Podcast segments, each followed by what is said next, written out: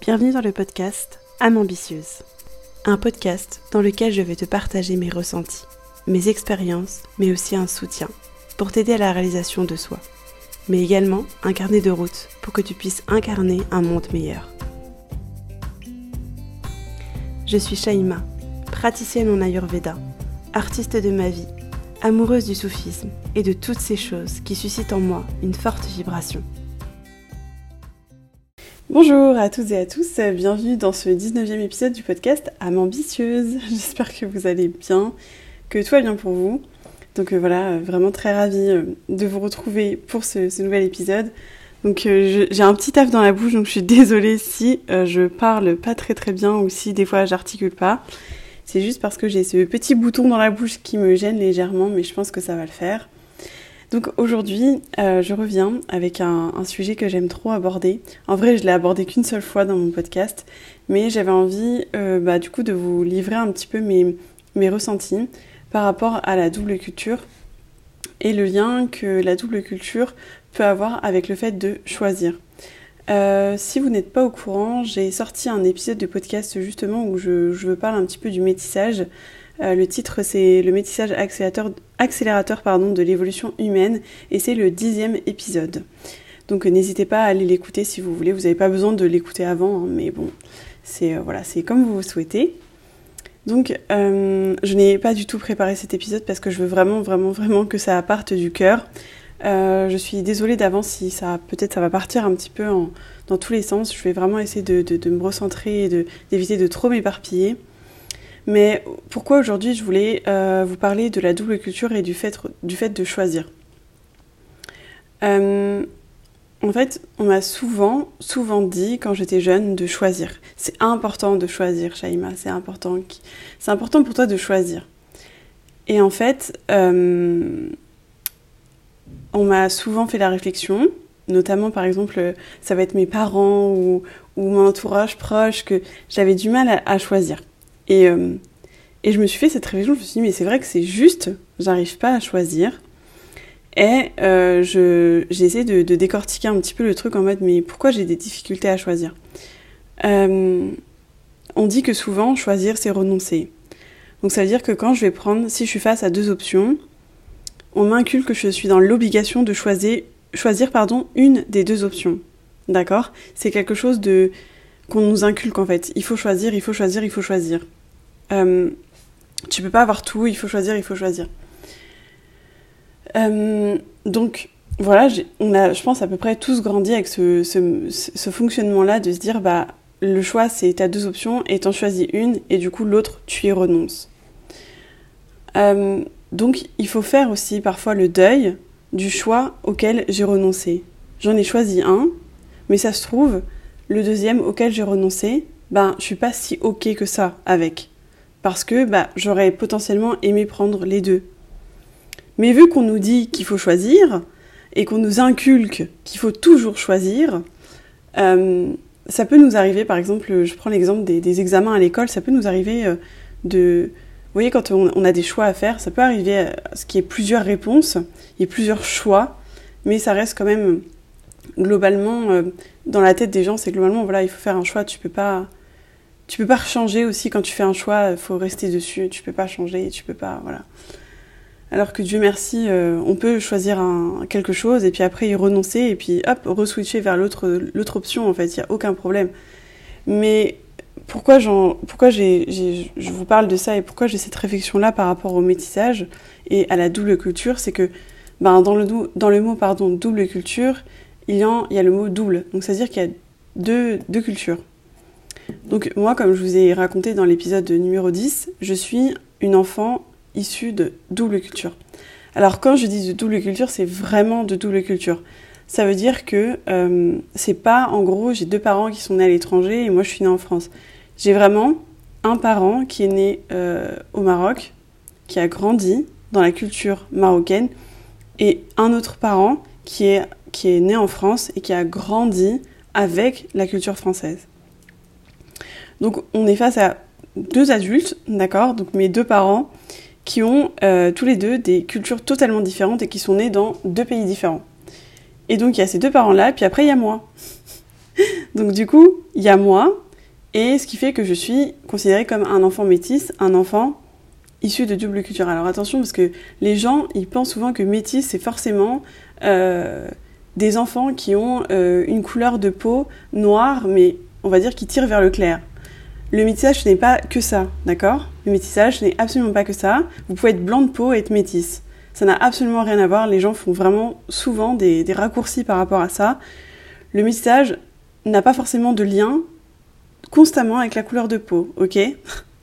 Voilà. Donc moi, je suis pas forcément, euh, on va dire que je peux être considérée comme blanche de peau, mais ça n'empêche que je suis métisse.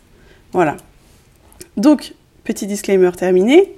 Du coup, donc moi je suis, comme je vous l'ai dit, donc enfant métisse. Et donc j'ai grandi avec deux cultures différentes. Mais vraiment, genre deux cultures différentes. Et euh, donc j'avais la culture de mon père. Donc euh, malgré le fait que je précise, mon père est quelqu'un de très ouvert d'esprit. Euh, comme je l'ai dit aussi dans un autre épisode où je parle de comment ma relation à Dieu a changé, j'explique que mon père ne m'a rien imposé euh, au niveau religion. Par contre, au niveau culture, c'est plus compliqué parce que je pense que c'est, euh, enfin, ça a vraiment été inculqué chez lui et qu'il y a des choses qui revenaient naturellement. Il a été éduqué comme ça, donc euh, machinalement, il, va m'éduquer comme ça. Donc, j'ai eu ces deux cultures-là avec des, on va dire des, des, des valeurs ou des normes, je sais pas trop comment je pourrais expliquer ça, différentes, mais vraiment totalement différentes. Et c'est là que, parfois, la double culture peut être compliquée pour l'enfant.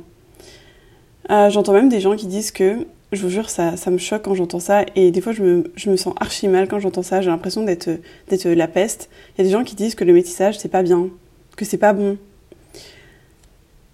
Je vais tout de suite vous expliquer, euh, du coup, mon avis par rapport à ça. La double culture, c'est une richesse absolument incroyable c'est incroyable. Et, et, je, et je le dis parce que je le vis, mais c'est vrai que ça peut être compliqué. Ça peut être vraiment compliqué pour l'enfant euh, quand il y a deux cultures.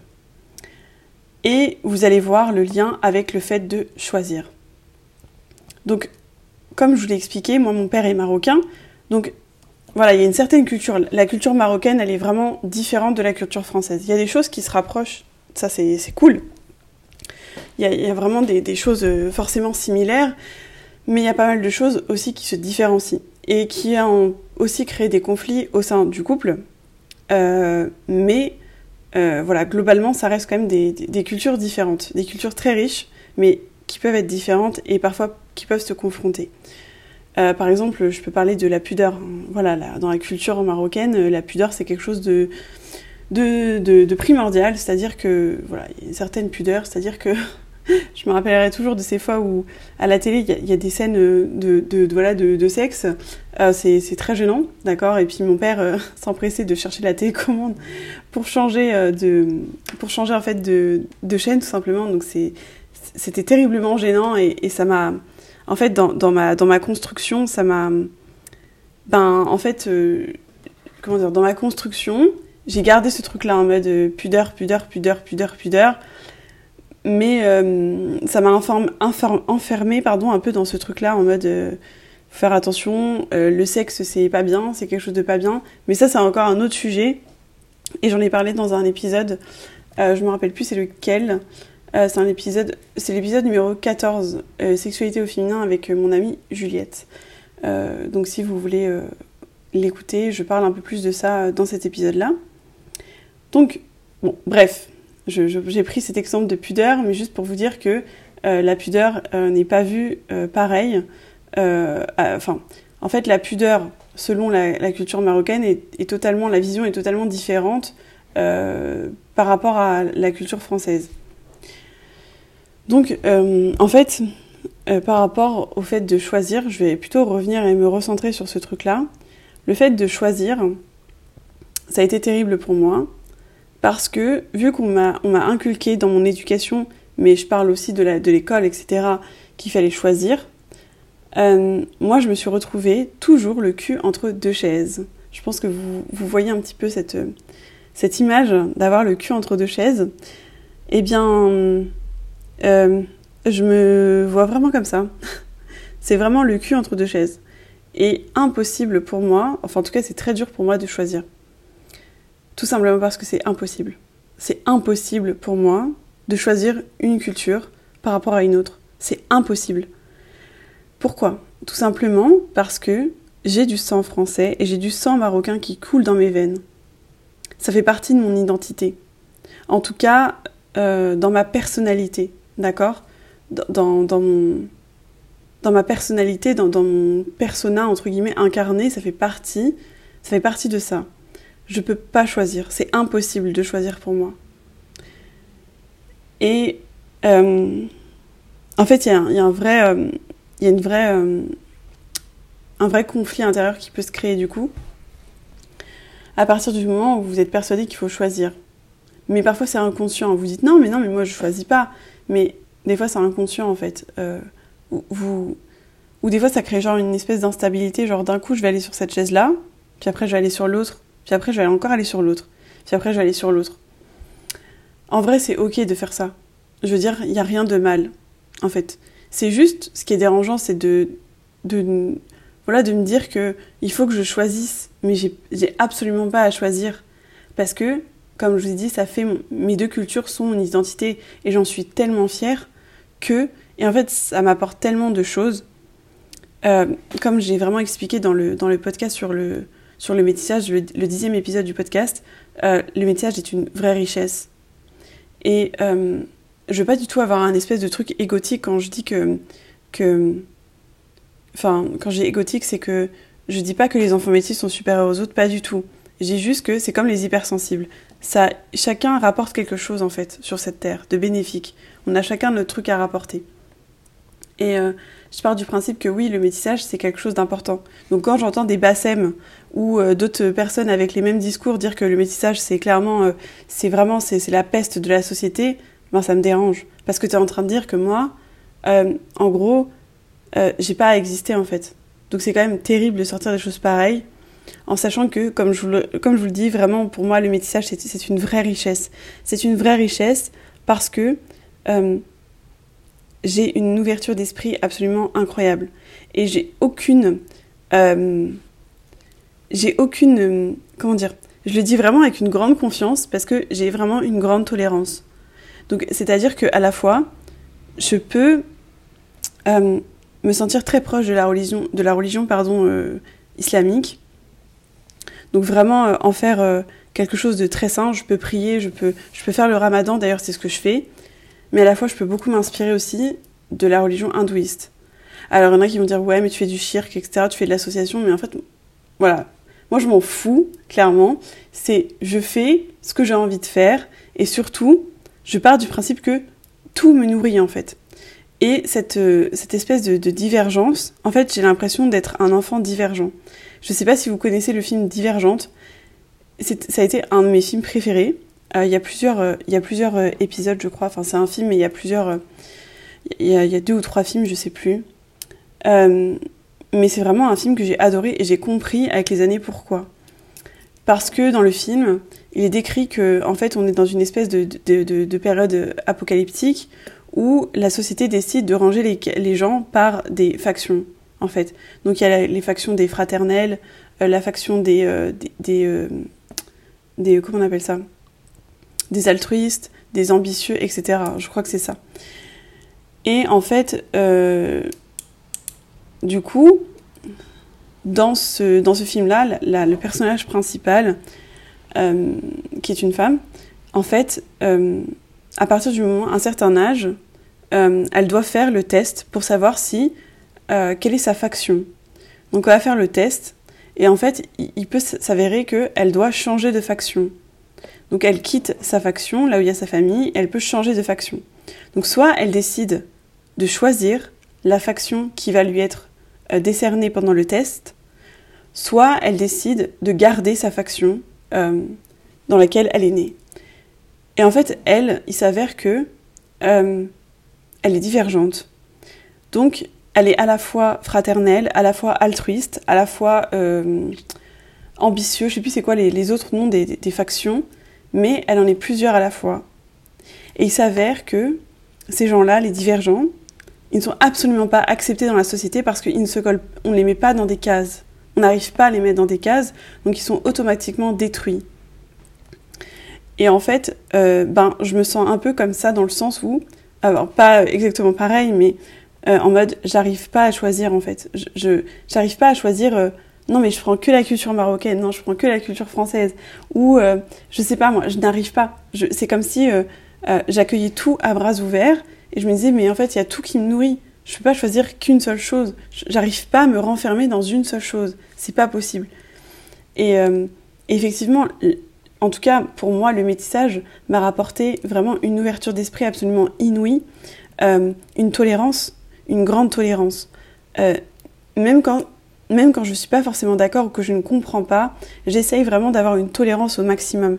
Je, ne dis pas que je suis tolérante à 100%, parce qu'il y, a encore des choses peut-être à travailler, etc. Dans, ma tolérance. Mais en tout cas, je pars du principe que pour moi, je reste quelqu'un de tolérant.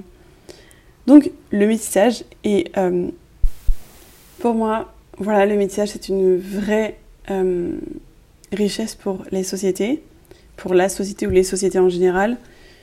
Et, je pense que parfois les gens sont peut-être bloqués sur le fait que euh, l'être humain évolue dans sa globalité et que pour moi, effectivement, le métissage peut être un, un accélérateur de l'évolution humaine, comme je l'ai, euh, l'ai énuméré dans, dans, dans, mes épisodes de podcast où je parle du métissage. Et en fait, euh, vous n'êtes pas obligé de choisir. Voilà, vous n'êtes pas obligé de choisir.